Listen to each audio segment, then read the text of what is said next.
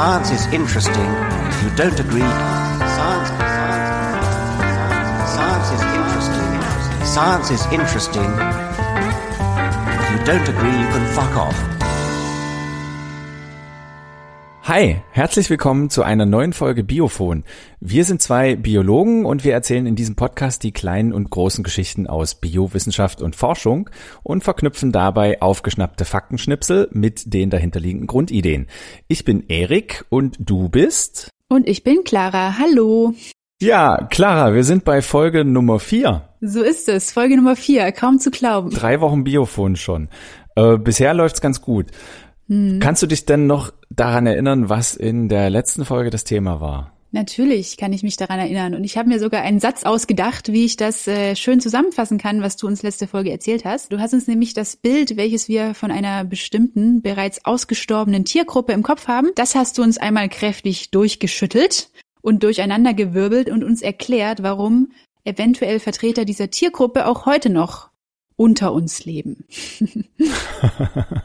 Sehr schön zusammengefasst. Ich würde gern ähm, einen kleinen Nachtrag zu dieser äh, mhm. zu dieser Folge liefern. Ja, dann schieß mal los. Ich habe in der Folge erwähnt, dass die ähm, Reptilien und die Vögel die einzigen Tiere sind, die Eier an Land legen.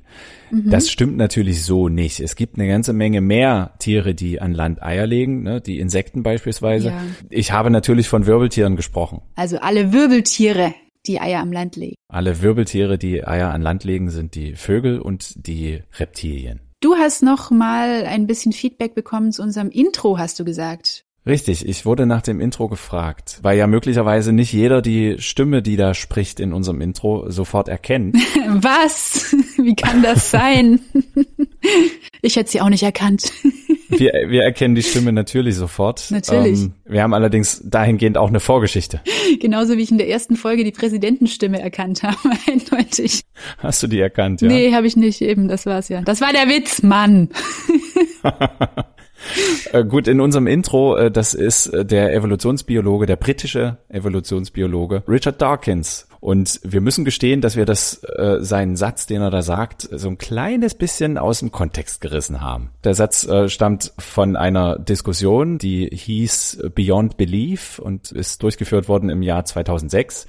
Da saßen zum Beispiel Neil deGrasse Tyson und noch ein paar andere Wissenschaftler an einem Tisch und haben diskutiert. Und Neil deGrasse Tyson fragte oder sagte Richard Dawkins, dass seine Methoden, die Wissenschaft unter die Leute zu bringen, manchmal ein bisschen aggressiv und daher seiner Ansicht nach ineffektiv sind. Und Dawkins sagte daraufhin, na ja, hast du schon irgendwo recht, nur um zu zeigen, dass ich dahingehend nicht der Schlimmste bin, würde ich das mal einwerfen und äh, dann bringt er dieses Zitat und zitiert damit einen Editor des New Scientist Magazines, Alun Anderson in dem Fall, und der sagte in einem Interview von 2003 genau diesen Satz, dass die Philosophie des New Scientist Magazines das wäre, was er da sagt. Und für diejenigen, die vielleicht äh, aufgrund der Audioqualität ein bisschen Probleme haben zu verstehen, was er da genau sagt, das heißt so viel wie Wissenschaft ist interessant und wenn du das anders siehst, dann kannst du dich auf eine Diskussion darüber eingeladen fühlen, welchen Stellenwert die Wissenschaft hat und welchen sie haben sollte. Ich glaube, so ungefähr könnte man das übersetzen. Das hast du aber sehr diplomatisch ausgedrückt, dieses, dieses Schlusswort dieses Satzes, ja. Also wir haben diesen Satz natürlich, also ich glaube, die, die, die Intention dahinter, ähm, die Aussage ist nicht verfälscht, aber er stammt halt nicht original von Richard Dawkins, den wir da reden lassen in unserem Intro, sondern Richard Dawkins zitiert da eben auch schon jemand anderen. Wir haben es ein kleines bisschen aus dem Kontext gerissen, wir stehen aber trotzdem hinter der Aussage. Ja, es ist Und wir einfach, fanden, es passt ganz gut. Es ist ein großartiger Satz, genau. Jetzt haben wir wieder ein kleines bisschen gequatscht. Feedback gab es auf jeden Fall zu unserem äh, Vorgeplänkel und äh, das Feedback lautet einstimmig, das Vorgeplänkel soll bitte bleiben. Sehr gut, Gott sei Dank. Ich liebe Vorgeplänkel. wir, steigen, wir steigen weiterhin nicht sofort in die Geschichte ein, sondern Nein. wärmen uns erstmal ein kleines bisschen auf. Das wäre was, ja. Wir hatten irgendwann auch mal überlegt, ob wir dann so eine Art Kategorien oder Rubriken vielleicht einführen. Und ich habe tatsächlich äh, eine Rubrik, die ich jetzt hier einführen möchte. Und das haben wir auch schon mal uh. besprochen. Das ist die Rubrik der sehr guten Frage an dich, Erik. Ich habe eine sehr gute Frage an dich. Du hast Die- jetzt schon eine sehr gute Frage, ohne Ich hab- dass ich mich vorbereiten konnte. Ja, aber du kannst sie auf jeden Fall beantworten. Und äh, ich stelle sie jetzt auch deswegen, weil sie was mit meiner Geschichte zu tun hat, die ich dann erzählen möchte. Und die sehr gute Frage an dich lautet, Erik, würdest du dich mit dem Corona-Impfstoff impfen lassen? Ohne eine Sekunde darüber nachzudenken. Hervorragend, so geht es mir auch. Denn diese Impfung ist wie eigentlich jede Impfung eine ganz großartige Erfindung, die uns sehr viel Gutes bringen kann, glaube ich. Man darf auch nicht vergessen, äh, bei, bei aller Schnelligkeit, mit der das jetzt passiert ist, äh, ist dieser Impfstoff trotzdem ausreichend getestet worden. So nicht weniger als andere Genau. Impfstoffe. Ne? Normalerweise ist es so, man hat verschiedene Phasen der Impfstoffentwicklung und ähm, für gewöhnlich tritt man in die Phase 1 ein. Wenn die Phase 1 abgeschlossen und ausgewertet ist, dann wird aus allein schon aus finanziellen Gründen, Genau. falls die Phase 1 schief geht, äh, braucht man gar nicht erst in Phase 2 eintreten. Normalerweise wartet man demzufolge die Phase 1 ab. Hier hat man das alles parallel gemacht. Hier hat man Phase So ist es. 1, 2 und 3 parallel laufen lassen und ist deswegen, unter anderem deswegen, so schnell fertig geworden. Genau. Und äh, man muss auch noch dazu sagen, die waren nicht nur an genauso vielen Probanden getestet wie andere Impfstudien, sondern sogar fast an mehr als vielen anderen. Also ich glaube, das waren bei diesem BioNTech-Impfstoff. Also ich habe mich da jetzt nicht ganz tief eingelassen, deshalb verzeiht's mir, wenn die Zahlen ein bisschen falsch sind, aber ich glaube, es waren 80.000 Probanden ungefähr, was halt schon sehr, sehr viel ist. Und natürlich, wie du gerade gesagt hast, ist da halt einfach auch ein Haufen Geld draufgeworfen worden, was Ja. dann natürlich diese ganzen Schritte enorm beschleunigt. Deshalb braucht man sich, glaube ich, keine Sorgen darüber machen, dass ähm, dieser Impfstoff eventuell nicht so gut getestet sein könnte wie andere Impfstoffe. Gerade in Deutschland wurde ja auch nicht dieses verkürzte Zulassungsverfahren gewählt, wie zum Beispiel in England, sondern das, ähm, das sichere sozusagen. Also richtig. die sehr gute Frage war in dem Fall eigentlich gar keine Frage, denn natürlich sollte man sich äh, impfen lassen, wenn man dann die Möglichkeit dazu hat, was natürlich jetzt zu dem jetzigen Zeitpunkt auch noch nicht allen gegeben sein wird. Aber es kommt zu nach und nach. Gibt's noch was hinzuzufügen, Clara? Ansonsten würde ich nämlich sagen, dass deine Aufgabe über die letzten zwei Wochen gewesen ist, dir eine neue Folge auszudenken. Ja, über die letzten zwei Wochen, genau, eher so über die letzten zwei Tage, weil ich mir ja dummerweise zwischendrin den Fuß gebrochen habe. Aber ich habe es trotzdem geschafft, eine Folge zu produzieren. Und ähm, wenn du möchtest, dann können wir die hier jetzt anfangen lassen. Kapitelmarker. Das möchte ich sehr gern. Sehr gut. Dann lege ich los. Und Mhm. meine heutige Geschichte beginnt am 14. Mai im Jahre 1796. Wir fangen also mal wieder in der Vergangenheit an. Und zwar im englischen Ort Gloucestershire. Ich glaube, so wird's ausgesprochen. Dort wirkte ein Landarzt namens Edward Jenner. Und der ist dort einer Beobachtung nachgegangen, ähm, nachdem Stallburschen und Milchmägde, also Arbeiter, die mit Vieh zu tun hatten, nachdem sie an den sogenannten Kuhpocken erkrankt waren, dass sie danach die Pocken, die Menschenpocken, das was damals eben und auch schon viele Jahrtausende zuvor eine sehr, sehr gefährliche Krankheit war, dass sie die danach weniger häufig bekommen haben, beziehungsweise wenn, dann oft mildere Verläufe hatten. Dazu gibt's auch noch so ein bisschen so einen kleinen Mythos, der nennt sich der Milchmädchen-Mythos, nachdem dieser Jenner diese Geschichte bei einem Plausch mit einer Milchmarkt eben aufgeschnappt haben soll. Aber viel wahrscheinlicher ist es, dass er einfach so einer Beobachtung eben nachging, die ganz viele seiner Wissenschaftskollegen immer wieder gemacht haben. Und der Unterschied war jetzt, dass Edward Jenner aus diesen Beobachtungen eine Hypothese formuliert hat. Und um die zu testen, hat er eben an diesem besagten 14. Mai, an dem wir uns jetzt gerade gedanklich befinden, hat er ein folgenreiches Experiment durchgeführt. Er hat nämlich einer Magd, die an den Kuhpocken litt in dem Moment, ein wenig aus der eitrigen Flüssigkeit oder von der eitrigen Flüssigkeit aus einer von diesen, diesen krankheitstypischen Pusteln, die man dann eben auf der Haut bekommt, hat er ihr entnommen. Und diese eitrige Flüssigkeit, diese Substanz, übertrug er durch zwei oberflächliche Schnitte am Unterarm, also so Kratzer quasi auf der Haut, auf einen etwa achtjährigen Jungen und der Junge hieß James Phipps. So, Erik, kannst du mir sagen, warum zu Hölle der Jenner diesen armen Jungen mit diesem Eiter traktiert hat? Ich gehe mal stark davon aus, er wollte versuchen, ihn zu impfen. Genau. Er wollte diesen Jungen impfen sozusagen. Er hat es damals noch nicht als Impfen bezeichnet, aber die Hypothese, die er eben hatte, war, dass man diesen Effekt ausnutzen kann, dass Menschen, die die Kuhpocken hatten, dass die die echten Pocken nicht mehr so leicht kriegen, dass man das eben auch künstlich herbeiführen kann, indem man Material einer erkrankten Person auf eine gesunde Person überträgt. Und äh, dieser junge James Phipps hat danach auch brav die Kuhpocken bekommen. Also er hat Symptome gezeigt. Diese Krankheit verläuft relativ mild beim Menschen, also die Symptome klangen recht schnell wieder ab. Entsprechend schnell war James wieder genesen und hätte es bestimmt danach begrüßt, wenn Edward Jenner ihn endlich in Ruhe gelassen hätte. Allerdings war das nicht der Fall und Jenner war noch nicht fertig mit ihm. Er hat nämlich jetzt einen weiteren Schritt getan und sich diesmal Eiter von einem an den echten Pocken erkrankten Patienten genommen und diesen Eiter auf James Phipps übertragen. Und es stellte sich raus, dass er zumindest in diesem Einzelfall recht gehabt hat, denn James wurde nicht mehr krank, also er hat die echten Pocken nicht bekommen. Und er war sozusagen durch diese vorhergegangene Behandlung mit Kuhpocken immunisiert gegen die Pockenerkrankung. Und das war gelinde gesagt absolut revolutionär. Kann ich mir vorstellen, ja. Ja, das war, also man hat die Pocken, das ist, das ist so eine Krankheit, die die Menschheit ewig lang schon gegeißelt hat. Also sogar im Alten Testament finden sich Referenzen und äh, manche behaupten, dass die Plagen in Ägypten teilweise auch die Pocken beschreiben. Also es ist etwas, was wir schon sehr lang mit uns herumschleppen. Und jetzt gab es endlich eine Methode, wie man prophylaktisch, also vorbeugend sie schützen konnte gegen diese Krankheit. Ich will dir nicht vorgreifen, aber ich glaube mal gehört zu haben, in einem anderen sehr, sehr guten Podcast, dass man im 17. Jahrhundert Kindern keinen Namen gegeben hat, bevor die nicht die Pocken hatten. Ja, ganz genau. Ich weiß, in welchem sehr guten Podcast du das gehört hast und ich verspreche dir, ich werde darauf zurückkommen. Aber das zeigt schön, wie äh, ja. relevant diese Krankheit damals war, ne? Dass genau, man, dass man sagt, genau. bevor das Kind nicht die Pocken überstanden hat, können wir sowieso nicht davon ausgehen, dass es überlebt. Und ja, deswegen machen wir uns auch nicht die Arbeit, ihm einen Namen zu geben. Genau, und das, äh, das führt dann auch dazu, dass jeder erwachsene Mensch eigentlich diese Krankheit einmal gehabt hat, dann mhm. zu bestimmten Zeiten.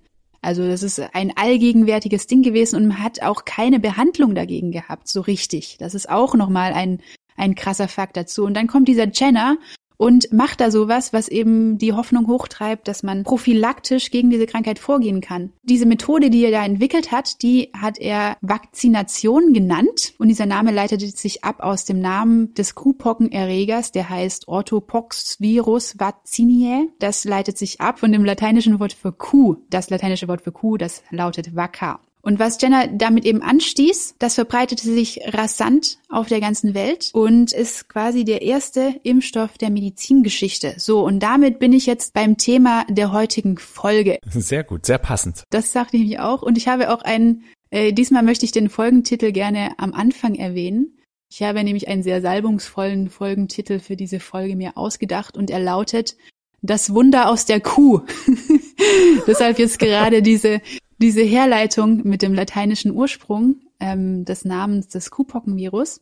Und ich möchte heute gerne besprechen, auf ganz grundlegender Ebene, was eigentlich bei einer Impfung im Körper passiert, beziehungsweise wie so eine Immunreaktion im Allgemeinen abläuft. Und dann möchte ich eben auch damit nochmal dieser großartigen Entdeckung oder dieser großartigen medizinischen Errungenschaft des Impfens huldigen sozusagen. Also deshalb das Wunder aus der Kuh. Das Wunder aus der Kuh. Das ist unser Programm heute, Erik. Sehr gut. Äh, ich freue mich, ich freue mich sehr. Wunderbar. Und passender geht's nicht. Ja, eben. Ich habe mir den Corona-Impfstoff verkniffen, weil das haben jetzt wirklich schon alle gemacht. Aber es ist ein Thema, du kannst es eigentlich nicht, du kannst es nicht oft genug erzählen. Das ist wirklich bei dem Thema meine absolute Meinung. Ähm, wir gehen noch mal ganz kurz zurück zu den Pocken. Ähm, nach Jenner ist nämlich quasi die Hölle losgebrochen in der Hinsicht. Ähm, das Glaub war damals gern. schon Genau, das war damals schon eine Riesenrevolution. Und relativ schnell wurde das dann auch verbreitet. Und in Europa vor allem ist in vielen Ländern die Impfpflicht gegen Pocken eingeführt worden, schon ein paar Jahre nachdem Jenner publiziert hat. Bayern zum Beispiel hat als erstes Land weltweit, das wusste ich auch nicht davor, im Jahr 1807 die Impfpflicht eingeführt. Also der absolute Vorreiter im Freistaat da unten.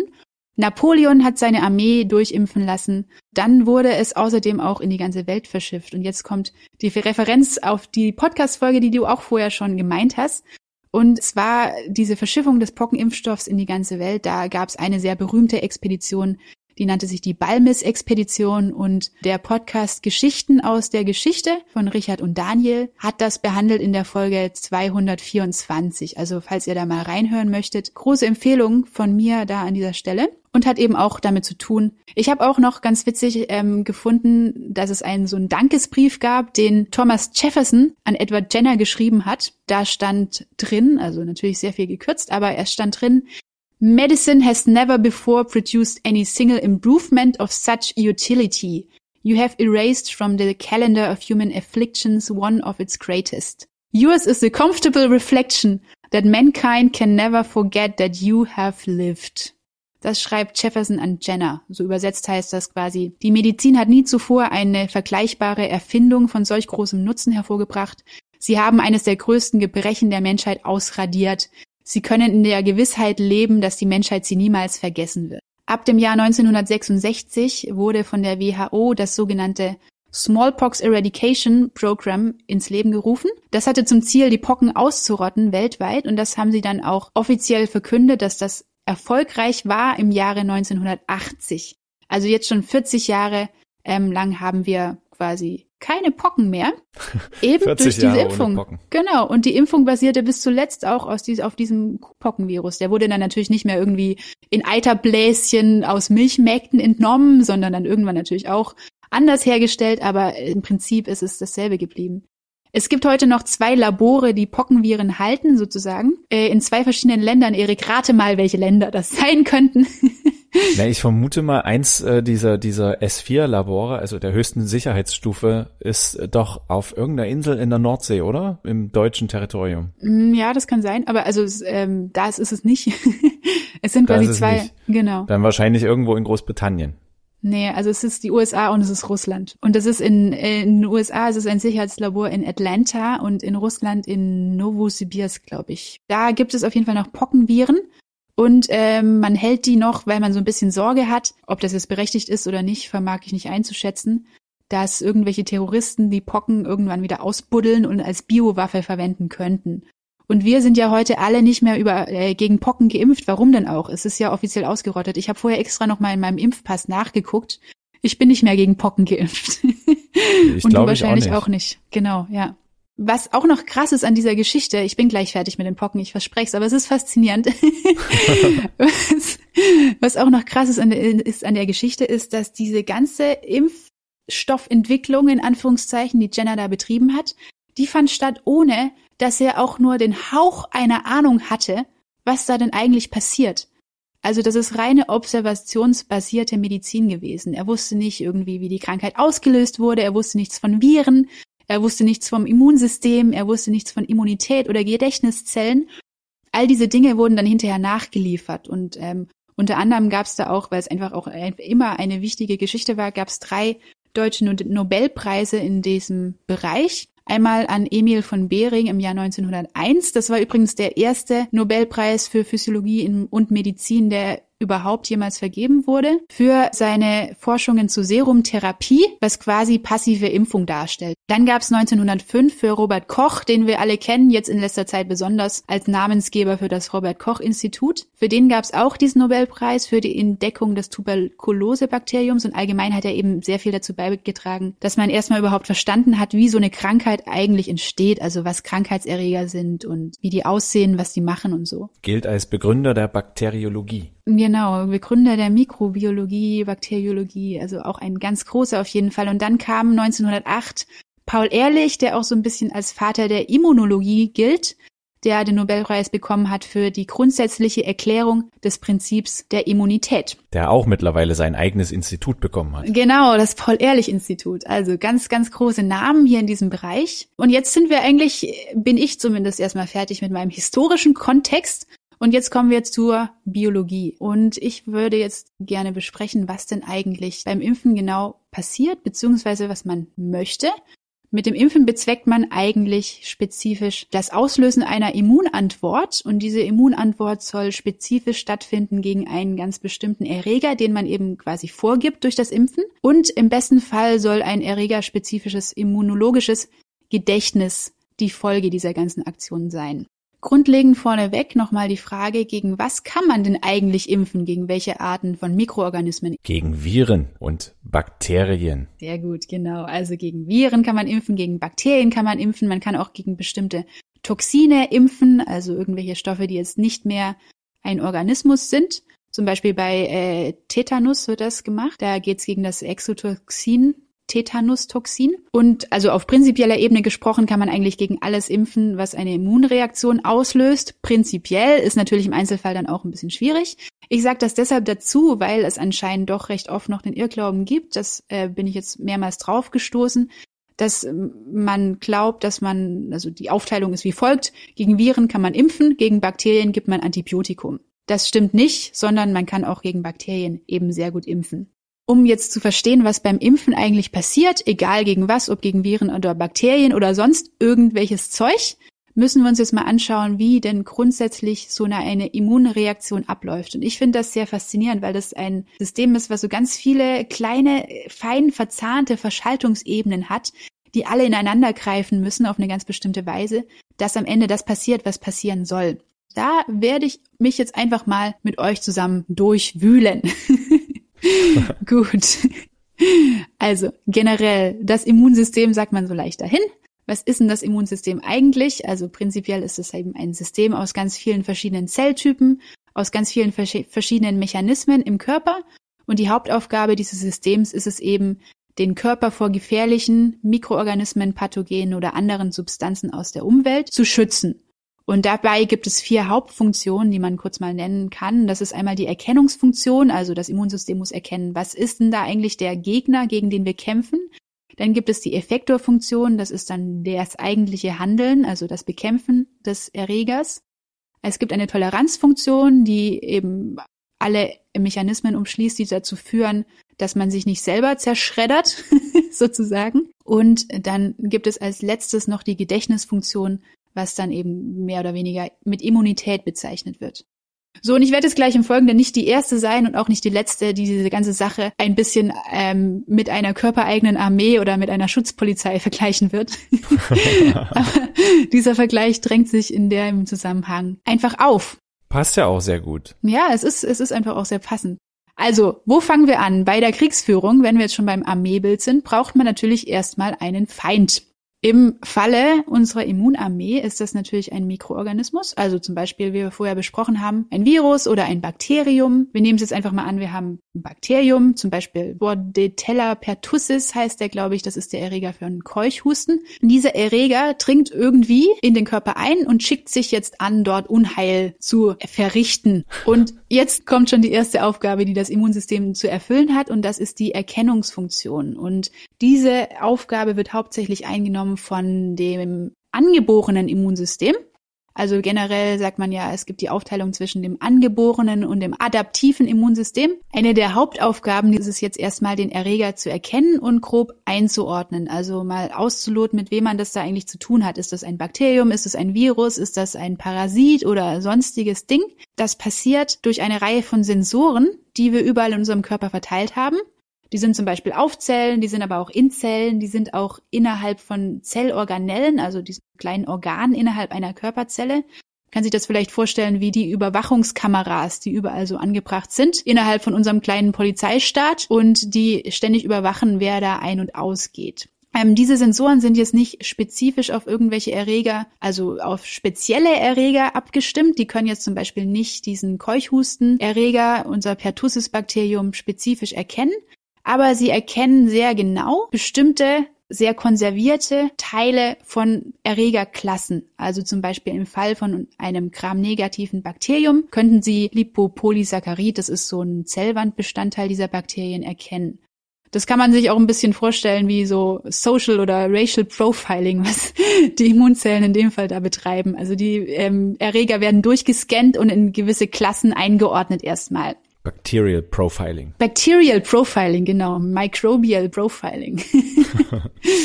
Weil das jetzt meinem Chef immer wichtig ist in seinen Vorlesungen, sage ich das hier auch. Oftmals teilt man adaptiv und angeborenes Immunsystem auch so ein, dass das eine eben sehr unspezifisch ist, das ist das angeborene und das adaptiv ist dann das spezifische, weil es eben eindeutig Erreger erkennt.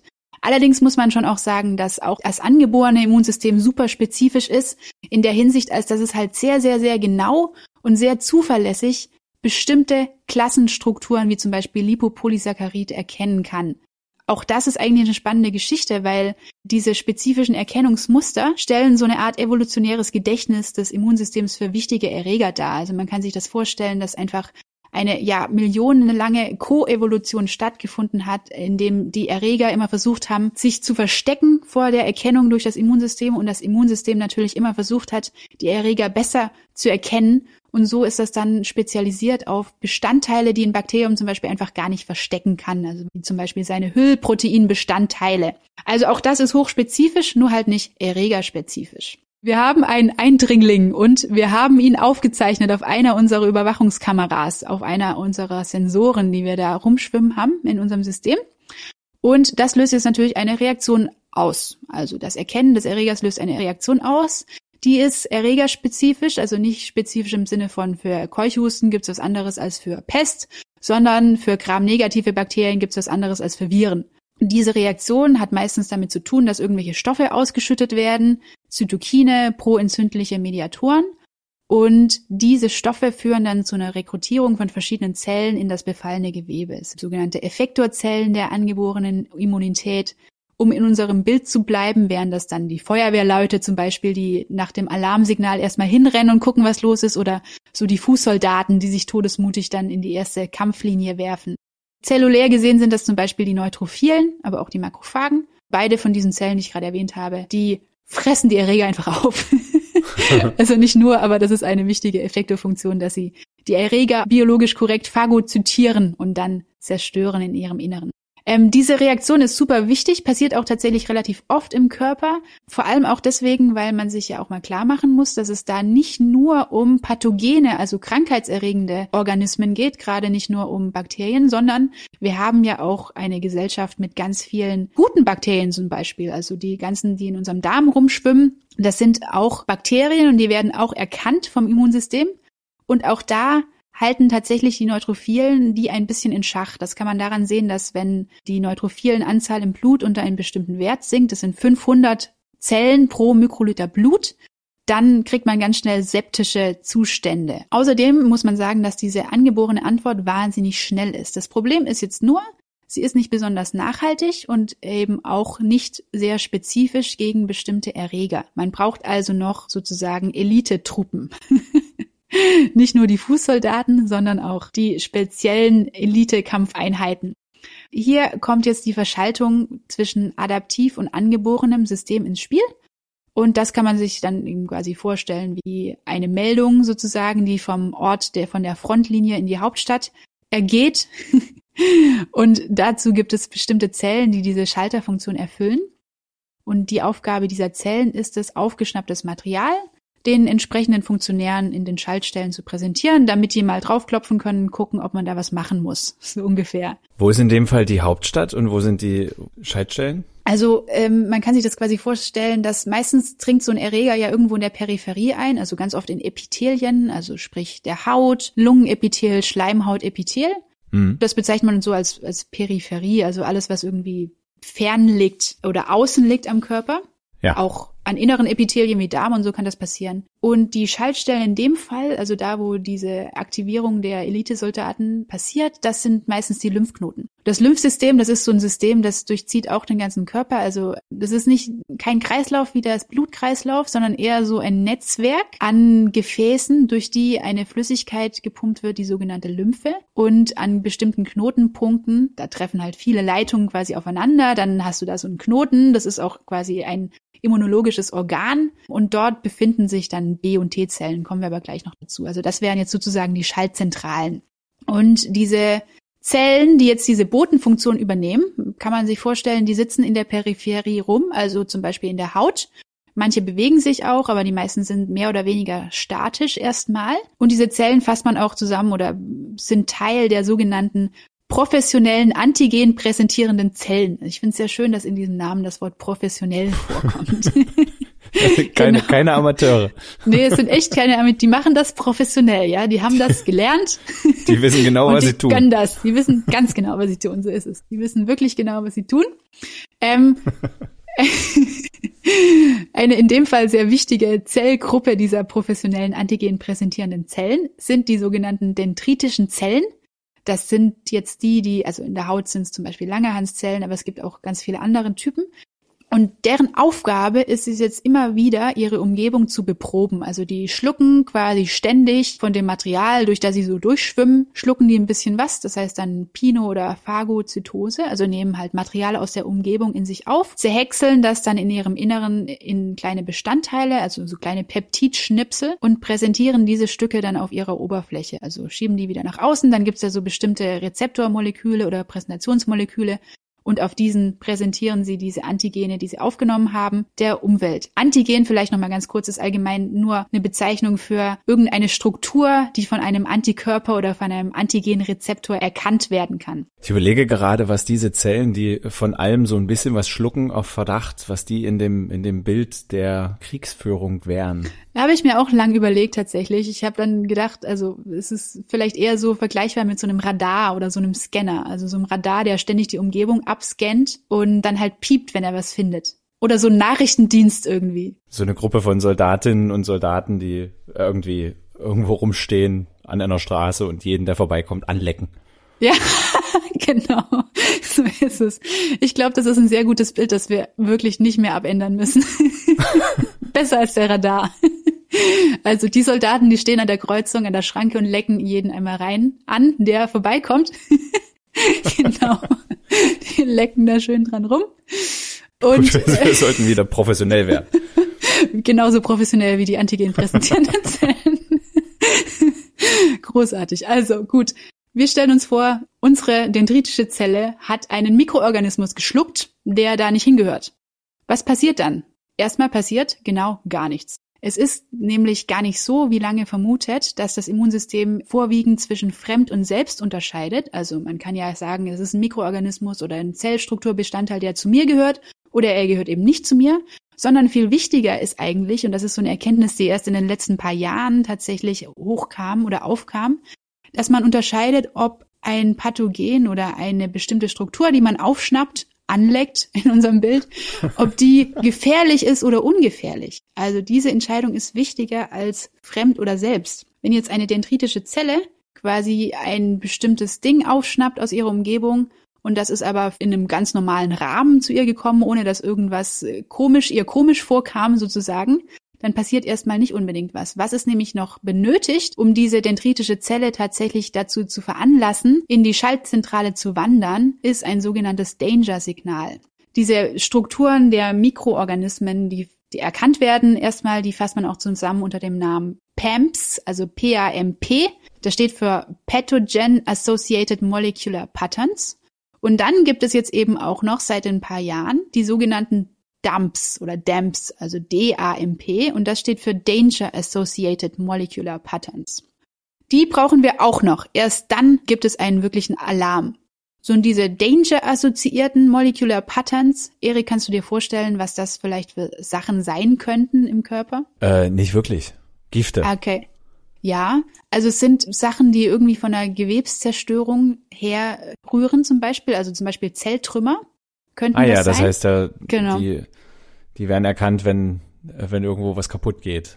Genau, ja. Also es ist ja oft so bei einer Infektion, also gerade Viren zum Beispiel, die dann ja oft die Zellen zerstören oder auch wenn man sich vorstellt, dass sich irgendwie ein Parasit auch durchs Gewebe frisst oder Bakterien ihren, ihr Unwesen treiben, dann ist das den Zellen meistens nicht so recht und viele sterben dann auch. Und dann gibt es wieder den Unterschied zwischen dem gewaltsamen Zelltod zum Beispiel, der jetzt durch Viren ausgelöst werden kann, und dem normalen, also natürlichen Zelltod, wenn man es so will, der Apoptose. Bei der Apoptose werden nämlich die ganzen Zellbestandteile schön zerschnürt, also verschnürt in so Vesikeln und einfach von der körpereigenen Müllbeseitigungsmaschinerie abgeräumt. Bei diesen gewaltsamen Zelltodarten, da hast du den ganzen Schrott aber überall rumschwimmen.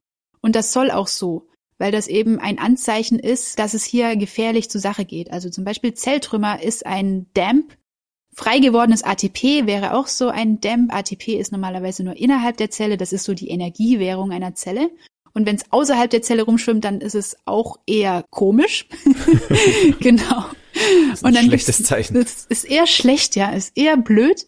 Und dann gibt's eben noch eine ganze Reihe an anderen, ähm, an anderen Danger-Associated Patterns, die erkannt werden kann. Also man kann das jetzt nochmal zusammenfassen mit folgendem Bild. Man stelle sich einen unbekannten Typ mit Strumpfmaske vor, der irgendwo rumsteht. Und das ist zwar erstmal besorgniserregend, aber jetzt nicht unbedingt ein Grund zu Panik. Und man stelle sich den gleichen Typ vor, der in einem Meer aus Scherben steht, die er gerade mit einer mit einem Stein eingeschlagen hat und jetzt innerhalb der Bankfiliale in diesem Meer aus Scherben rumsteht. Und das ist dann schon eindeutig ein Grund zum Handeln. Wir haben einen Mikroorganismus und dieser Mikroorganismus ist im Zusammenhang mit Danger-Signalen der dendritischen Zelle untergekommen und jetzt wird sie aktiv und verhält sich jetzt anders als vorher. Also vorher sind die meistens stationär und jetzt fangen die plötzlich an zu wandern. Das ist das Erste. Sie verstärken außerdem die Präsentation von ähm, aufgenommenem Material auf ihrer Oberfläche und wandern jetzt eben in diese Schaltzentralen aus, um da sozusagen Bericht zu erstatten. Und die Schaltzentralen sind, wie wir vorher schon besprochen haben, ähm, diese Lymphknoten. Und in den Lymphknoten, da hängen die T-Zellen rum. Die sitzen da.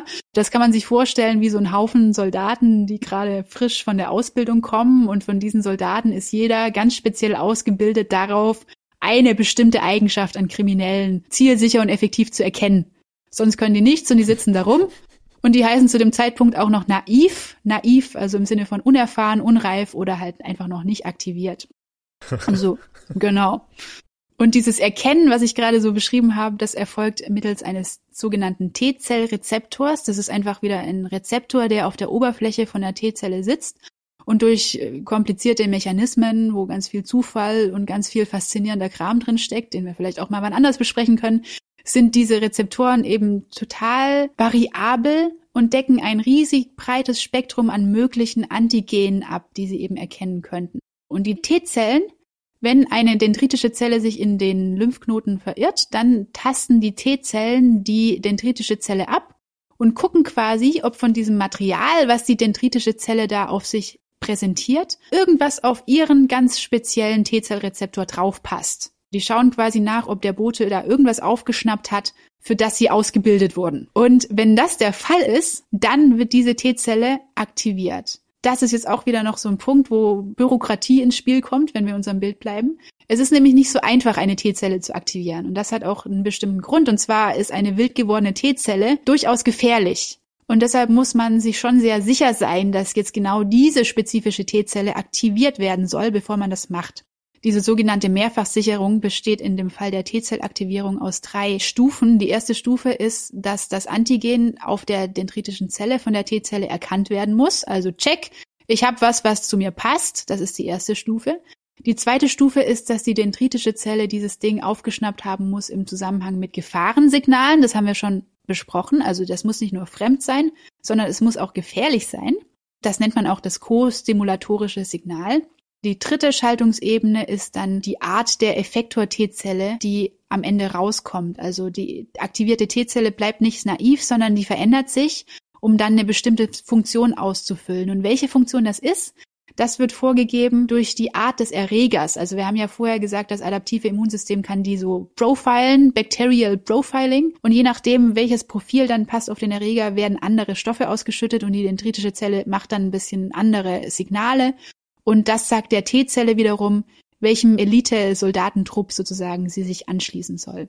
Und wenn das alles passiert ist, wenn das alles funktioniert, dann ist die T-Zelle jetzt wirklich aktiv, die vermehrt sich dann und ähm, nimmt eben einen bestimmten Effektor-T-Zelltyp an, der abhängig ist von dem Erreger. Zum Beispiel kann die dann zu einer Killerzelle werden. Etwas wissenschaftlicher ausgedrückt heißt das zytotoxische T-Zelle. Aber Killerzelle beschreibt schon sehr gut, was die Aufgabe von dieser Spezies an T-Zellen ist. Die haben nämlich einfach die Aufgabe, virusinfizierte Körperzellen eiskalt abzumurksen.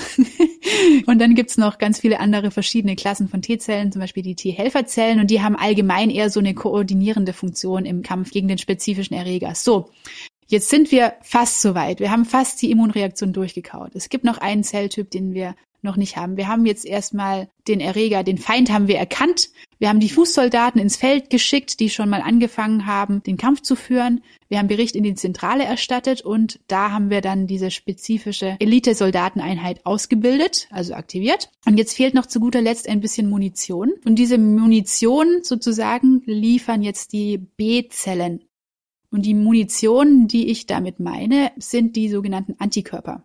Die B-Zellen hängen auch in dieser Schaltzentrale rum. Und auch die B-Zellen sind sogenannte professionelle Antigen präsentierende Zellen, also Zellen, die mit sehr viel Professionalität ihre Umgebung schlucken und das dann auf ihrer Oberfläche präsentieren. Und auch die B-Zellen haben spezifische Rezeptoren, die eben sehr variabel sind und verschiedene Antigene erkennen. Ja, auch die B-Zellen sitzen da rum im Lymphknoten. Wir haben vorher schon gesagt, die Lymphe, das ist so eine Flüssigkeit, die aus allen möglichen Körperregionen kommt und die durch die Lymphsysteme gespült wird und eben auch an den B-Zellen vorbei und dadurch wird ganz viel Kram an diesen Zellen vorbeigeschwemmt. Und die B-Zellen versuchen jetzt quasi mit ihren Rezeptoren Zeug abzufangen, was auf ihre Rezeptoren drauf passt. Also die machen das nicht wie die dendritischen Zellen, die schlucken nicht die Umgebung, sondern die halten einfach quasi ihre, ihre, ihre Ärmchen in den Wind und wenn da was vorbeischwimmt, was ihnen passt, dann, ähm, dann halten sie es fest. Genau.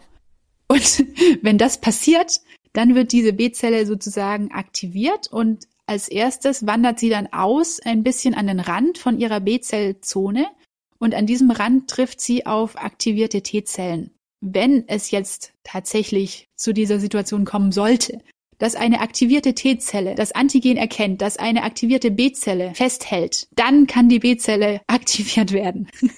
es sind sehr viele Ebenen, die damit reinspielen.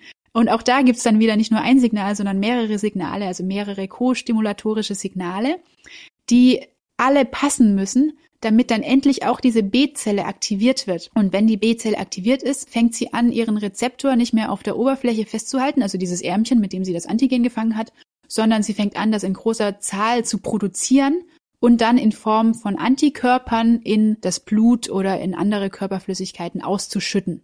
Uff, so, jetzt sind wir quasi fast zu weit. Warum, Uff. Erik, muss das denn alles so wahnsinnig kompliziert sein? Warum so viel Bürokratie? Kannst du dir vorstellen, warum? Na, ich würde davon ausgehen, damit da nichts schief geht. Man nee, stelle genau. sich mal vor, irgendwie das äh, Immunsystem würde plötzlich anfangen, Zellen anzugreifen, die zum eigenen Körper gehören und die eigentlich wichtig sind. Das passiert Ganz ja bei diversen ähm, Erkrankungen auch und äh, das genau, kann ja. sehr, sehr unangenehm und im schlimmsten Fall mit dem Tod enden, wenn das nicht so bürokratisch durchreguliert ist. So ist es. Es ist auch noch viel, viel, viel schlimmer, als ich das jetzt dargestellt habe, weil es noch äh, quasi in der Ausbildung von all diesen Zellen ganz, ganz viele Hürden gibt. Und das ist wirklich wahnsinnig wichtig. Und fast alle Autoimmunerkrankungen, die man so kennt, haben irgendwo da in diesen Schaltungen einen Fehler, was dann dazu führt, dass man Reaktionen hat, die man nicht haben möchte. Und deshalb ist das so ein viel gesichertes und gut gesichertes System. Und ich finde es an dieser Stelle immer wieder echt faszinierend, weil das, es ist einfach überkomplex und dass sich sowas einfach evolutiv rausgebildet hat, ist blows my mind every time. also es ist schon krass. Ich bin auch nicht umsonst in dem Feld gelandet. Gut. Ach ja, übrigens auch spannend, wenn die B-Zellen dann anfangen zu reifen, dann gibt's noch mal so eine Art Mini-Evolution. Das heißt dann Keimzentrumsreaktion oder Affinitätsreifung, wo die B-Zellen nochmal so eine, so eine ganz schnelle kleine Evolution durchmachen, die dazu führt, dass der Antikörper, den sie am Ende dann ausschütten, noch viel, viel besser passt als der, den sie am Anfang hatten. Und das ist so eine Art Mini-Evolution, genau. Eine Art Castingshow. ja, so kann man es auch sagen. Innerhalb der Armee, völlig verrückt. Gut. so. Ah, schön, dass du so viel lachst in meiner Folge. Gut. Also wir haben unsere Munition, wir haben unsere Antikörper. Was machen die jetzt? Natürlich kann man sich das jetzt nicht so vorstellen, dass man einfach draufballert auf die Erreger, sondern es gibt also bestimmte Funktionen, die ausgefüllt werden von Antikörpern. Das sind zum einen die sogenannte auf schlau Opsonisierung. Auf Normaldeutsch heißt das quasi Markierung. Also diese Antikörper heften halt ansprechend an den Erregern, gegen die sie spezifisch sind, heften die an. Und das kann zum Beispiel verschiedenen Effektorzellen das Signal geben, dass man jetzt dieses Bakterium oder dieses Ding mal bitte fressen sollte. Das meint diese Funktion. Dann gibt's die Funktion der Immobilisierung. Also Antige Antikörper haben meistens mehrere Bindungsstellen. Das heißt, sie können quer vernetzen. Sie können mehrere Erreger oder mehrere Strukturen miteinander quer vernetzen und die dadurch so verklumpen und dann immobilisieren, was ja zum Beispiel wichtig ist, wenn sich so ein Erreger über die Blutbahn verbreitet. Es gibt auch Antikörper, die Erreger tatsächlich neutralisieren können. Stellen wir uns vor, irgendein Protein, irgendein Rezeptorprotein, das ein Virus braucht, um eine Zelle zu infizieren. Wenn sich da ein Antikörper draufklebt, dann neutralisiert er sozusagen die Funktion von diesem Virus und macht ihn somit unschädlich. Also das sind so grob gesagt die äh, Funktionen eines Antikörpers. So, und jetzt haben wir es. Jetzt haben wir den Feind in die Flucht geschlagen, hoffentlich im besten Fall. Jetzt gibt's noch eine letzte Sache, die ich jetzt noch so hinterher schiebe, aber die eigentlich genau das Ding ist, die man bei der Impfung haben will. Und zwar muss man sich dieses Ganze, was man da jetzt durchexerziert hat, diese ausgebildeten Soldaten, die müssen jetzt irgendwie bleiben, die muss man sich merken. Und das ist dann eben diese Immunität, die man dann entwickelt gegen den bestimmten Erreger. Das erreicht man damit, dass einige dieser spezifischen T- und B-Zellen, die wir produziert haben, das sind dann quasi die Veteranen von diesem Konflikt, die bleiben als Gedächtniszellen zurück. Es gibt natürlich, während der Krieg andauert, gibt es eine riesen Anzahl dieser Soldaten, aber die bleiben natürlich nicht immer alle da, sondern irgendwann wird es auch wieder runterreguliert und so. Aber ein paar bleiben eben als Gedächtniszellen zurück und im Falle eines erneuten Angriffs brauche ich dann nicht mehr diese ganze Bürokratie durchlaufen, sondern kann relativ schnell meine Effektorfunktion ausführen und bin dann eben im besten Fall immun. Uff. jetzt sind wir durch. Gut. Und jetzt ist auch klar, was, ähm, was man mit dem Impfen will. Man will nämlich genau das erreichen. Man will einmal diese komplette Maschine anstoßen, dieses komplette System nutzen, diese ganze Bürokratie durchexerzieren und am Ende die Gedächtniszellen haben und all das will man machen, ohne, möglichst ohne viel Schaden anzurichten. Weil man will natürlich nicht die Krankheit bekommen, sondern das alles machen, ohne dass es wirklich schlimm wird. Und das kann man jetzt im Fall der Impfung, kann man das auf verschiedene Arten erreichen. Also wir haben es ja vorher lang und ausführlich von den Pocken gehabt. In dem Fall war es so, dass diese Immunisierung erfolgte durch einen Virus, der sehr ähnliche Strukturen hatte wie das wogegen man eigentlich schützen wollte. Also der Kuhpockenvirus ist dem Menschenpockenvirus recht ähnlich, aber eben für den Menschen nicht so pathogen. Man hat quasi den gleichen Effekt der Immunität, aber mit einem geringeren Gefahrenpotenzial. Das ist so eine Version. Man kann natürlich auch nur Teile des Erregers zur Immunisierung verwenden, also zum Beispiel bestimmte Hüllproteine oder sowas. Und man kann natürlich auch den Erreger selbst zur Immunisierung verwenden. Da muss man dann natürlich aufpassen. Da unterscheidet man dann landläufig zwischen der ähm, Lebend- und der Totimpfung. Bei einem Lebendimpfstoff nimmt man meistens dann den Erreger selber, aber in einer abgeschwächten Version, die eben nicht mehr so gefährlich ist. Und bei dem Totimpfstoff ist es dann eben totes Material, was aber natürlich immer noch die Oberflächenstrukturen hat, die man eben braucht. Was von den beiden ist effektiver? Was meinst du? Lebend.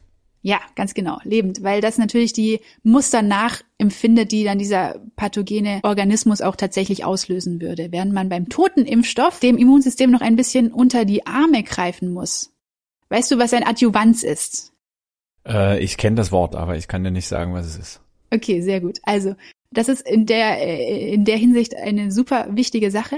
Beim toten Impfstoff, wir haben ja vorher lang und breit besprochen, dass es gar nicht so wichtig ist zu erkennen für das Immunsystem, ob, ähm, ob das Ding fremd oder eigen ist, sondern viel wichtiger ist es zu erkennen, ob das Ding gefährlich ist oder ungefährlich. Also steht der Typ mit der Strumpfmaske jetzt in einem Glasscherbenhaufen oder nicht? und das ist genau das, was ein Adjuvanz oft macht. Das sind nämlich einfach Stoffe, die diese Gefahrensignale imitieren. Und bei einem toten Impfstoff braucht man das eben. Also der Impfstoff liefert quasi das Antigen und die Adjuvantien liefern den Gefahrenkontext. Ah ja. Genau. Oft sind das dann auch genau die Stoffe, vor, dann, vor denen dann Leute Angst haben, wenn sie die irgendwie lesen, so Aluminium, Mercury oder was weiß ich was. Aber es ist oft einfach ein wichtiger Bestandteil. Also man muss, man will ja schon, dass das Immunsystem was tut. Das soll sich ja da nicht nur gestreichelt fühlen, sondern das soll halt diese Reaktion auch auslösen, dass wir am Ende unsere Veteranen haben. Und deshalb muss ich eben auch Gefahr simulieren, was ich mit den Adjuvantien mache.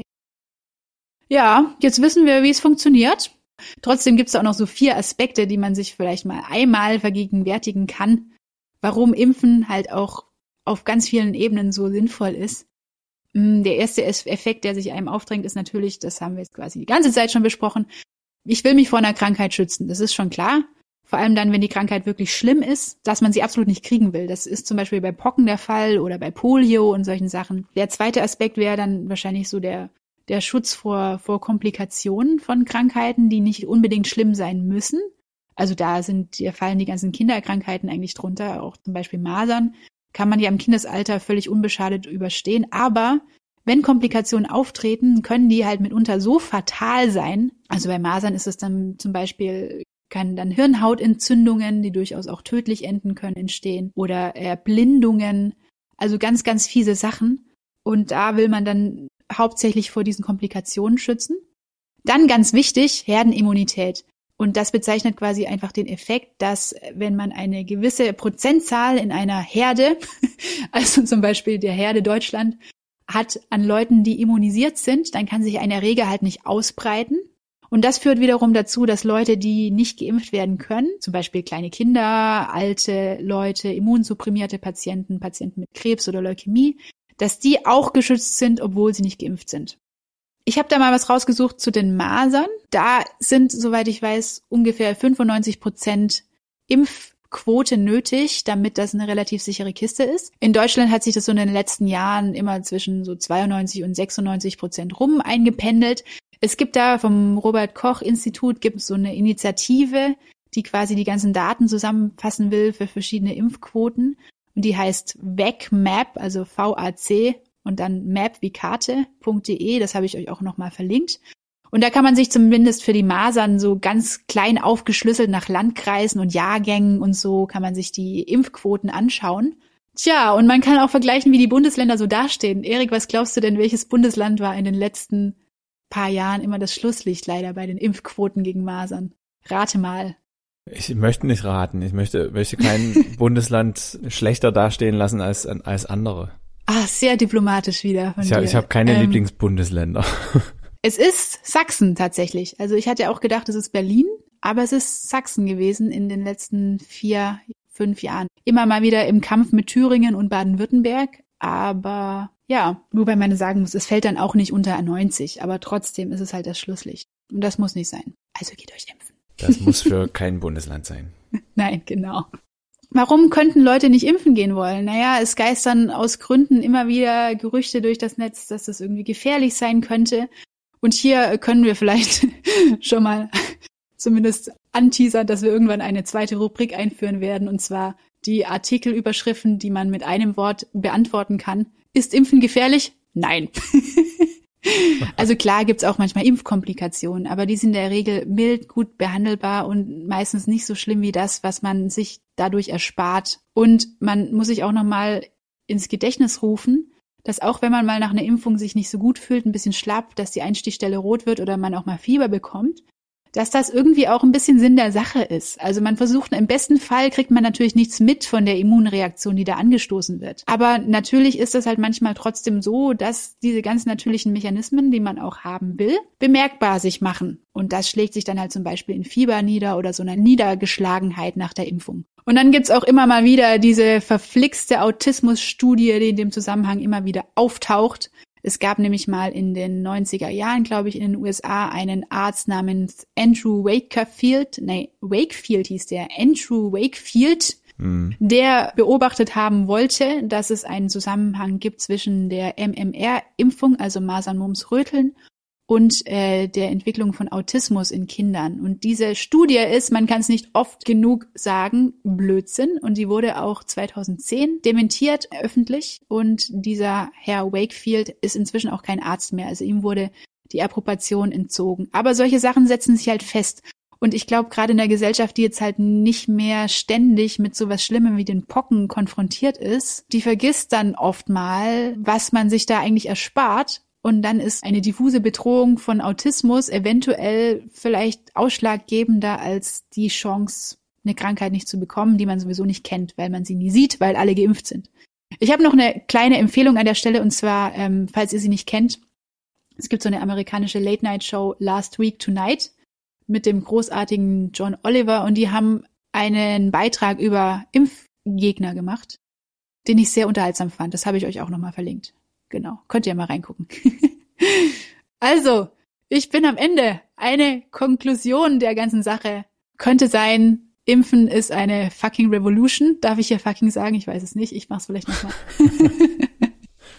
wir haben es in unserem, in unserem Titel drin. Okay, dann lassen wir es jetzt so. Das brauchen wir. Können wir auch einfach so lassen.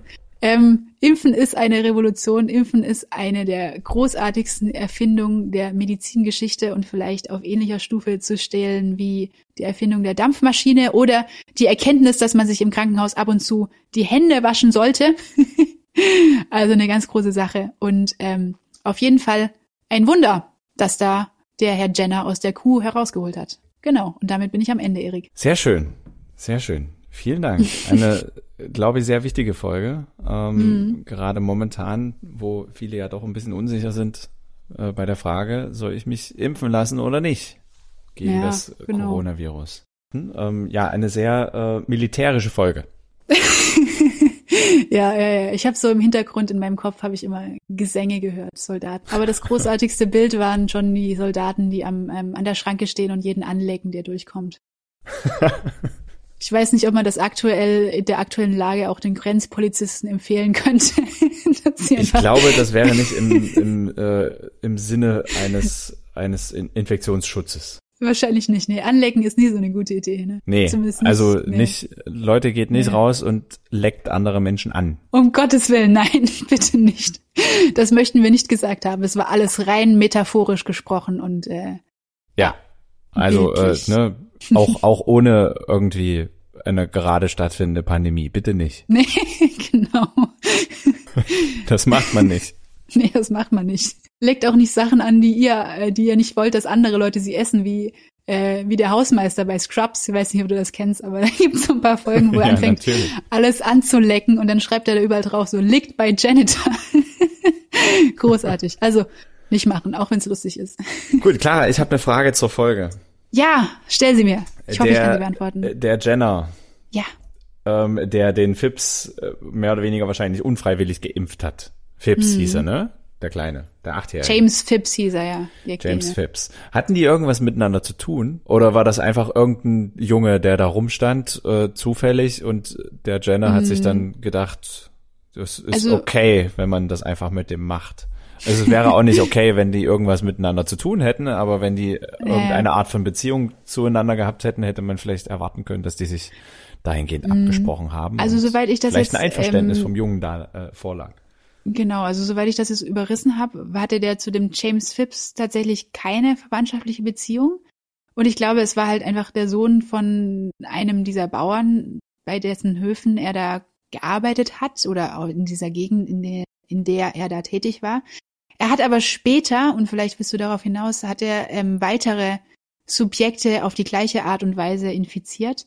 Und unter denen war dann auch sein Sohn Robert. Also er hat es auch in seinem eigenen Sohn getestet, ähm, weil er, glaube ich, die erste Beobachtung hat er nicht publiziert bekommen, weil das eben nur ein oder sehr wenige Testobjekte waren und danach hat er dann eben noch mehr Subjekte gesucht und gefunden und das dann später mit denen publiziert. Das wäre direkt meine nächste Frage gewesen, ob er noch äh, weitere Tests durchgeführt hat oder ob er naja. seine, ja. seine Ergebnisse allein auf diesem einen Test basiert hat. Nee, nee, ich weiß es gerade nicht, wie viele, aber er hat auf jeden Fall noch munter weiter geimpft ähm, und Leuten Eiter in die Wunden geschmiert. Und es gibt insgesamt gibt es drei Publikationen von ihm, die man so finden kann. Die sind auch noch mal als Shownotes äh, oder die habe ich euch auch in den Shownotes aufgeführt. Mit jeder Publikation sozusagen kommen ein paar Testsubjekte hinzu. genau. Und er war natürlich, er blieb natürlich auch nicht der Einzige, der sowas dann ausprobiert hat, sondern als es dann einmal raus war, haben das natürlich auch noch ganz viele andere versucht und äh, es hat sich immer so ein bisschen weiterentwickelt und ja, es war einfach ein großer Hype und natürlich gab es dann mehr, die das gemacht haben. Aber also in jedem Falle ist es natürlich aus heutiger medizinethischer Sicht eher fragwürdig, Leuten ja. einfach Eiter in die Arme zu schmieren, vor allem wenn sie erst acht Jahre alt sind. Hochgradig problematisch, ja. Armer kleiner James. Aber es ist halt auch, erstens hat man da, glaube ich, noch nicht so drüber nachgedacht und zweitens hat man auch echt keinen, also es ist so ein Zufallsding, wie Penicillin oder so ganz viele andere Sachen. Man hat eigentlich keine Ahnung gehabt, was passiert. Und irgendwann hat es einfach geklappt und dann hatte man eine der größten Erfindungen der Medizingeschichte am Hals. Ja, vielleicht hilft diese Folge ja dem ein oder anderen Zuhörer, der ein oder anderen Zuhörerin bei der Entscheidung ähm, mhm. hinsichtlich des der Impfung gegen das Coronavirus, die wir dringend brauchen, ja. um die Pandemie in den Griff zu bekommen. Ja, das wäre schön. Also falls jemand die sehr gute Frage, die ich am Anfang gestellt hat, nicht mit auf jeden Fall beantwortet hat, dann vielleicht ja jetzt. ich glaube, wir müssen aufhören, so bekehrerisch zu sein. Nein, es ist, es ja, ist es die ist Entscheidung von äh, jedem Einzelnen. Genau, so ist es. Es gibt ja auch keine Impfpflicht. Und das ist auch gut so. Für nichts. Das ist auch gut so, ja. Das ist wirklich gut so. Also ich will es nicht anders, auch wenn ich überzeugt davon bin, dass es richtig ist, sich zu impfen. Und zwar quasi gegen alles. Ja. ähm, Das kann ich unterstreichen. ist es auch verdammt richtig, genau, ist es auch verdammt richtig, dass man nicht dazu gezwungen wird, wie eigentlich zu keiner medizinischen Behandlung. ja, Clara, hast du noch was hinzuzufügen oder Nein, ich, ich bin fertig, ich habe genug geredet, ich äh, behalte sie klein. Gut, dann bleibt uns zumindest noch zu sagen, dass wenn ihr Fehler entdeckt, wenn ihr etwas besser wisst, wenn ihr Feedback geben wollt, einfach nur Hallo sagen wollt, dann könnt ihr das zum Beispiel per Mail unter info at biophonpodcast.de, bei Instagram biophon.podcast oder bei Twitter biophonpodcast tun. Hören könnt ihr uns bei Spotify, bei Apple Podcasts und überall, wo es sonst noch Podcasts gibt. Wir freuen uns sehr, wenn ihr uns bei Spotify und bei Instagram abonniert, uns bei Apple Podcasts bewertet und eine für euch angemessen erscheinende Anzahl an Sternen vergebt. Vielleicht eine kleine Rezension dazu schreibt. Das hilft uns gefunden zu werden. Und wenn es euch gefallen hat, dann empfehlt uns gern weiter. Und wenn nicht, dann verratet es niemandem. genau. Psst. Und äh, in diesem Sinne würde ich sagen, ich habe das Gefühl, dass schon wieder irgendwie so ganz leise im Hintergrund. Ja, ja, ja. Die militärischen Gesänge in meinem Kopf werden langsam abgelöst von, von so einer Art Jingle. Das heißt, im Prinzip bleibt uns nur noch euch eine wunderschöne Woche, zwei wunderschöne Wochen zu wünschen und wir freuen uns, wenn ihr in 14 Tagen wieder mit dabei seid. So ist es. Bis dahin, macht es gut. Ciao. Tschüss.